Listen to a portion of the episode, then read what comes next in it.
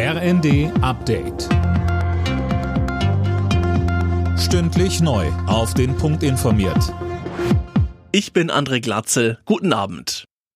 Für den Ausschluss der NPD-Nachfolgepartei Die Heimat aus der staatlichen Parteienfinanzierung gibt es viel Lob aus der Politik. Die Entscheidung des Bundesverfassungsgerichts ist ein gutes Signal, so Innenministerin Faeser. Damit habe man jetzt ein weiteres Instrument, um gegen Verfassungsfeinde vorzugehen.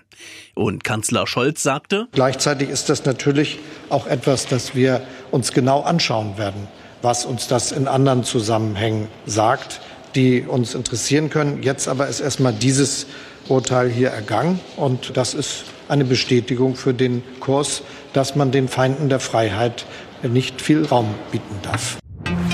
Wer normalerweise mit dem Zug zur Arbeit fährt, muss gerade umplanen. Ab kommender Nacht wird der Personenverkehr der Deutschen Bahn bestreikt.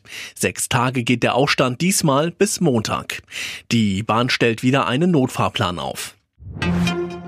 Der Negativpreis Mogelpackung des Jahres 2023 geht an die Brotchips Tuck Bake Rolls.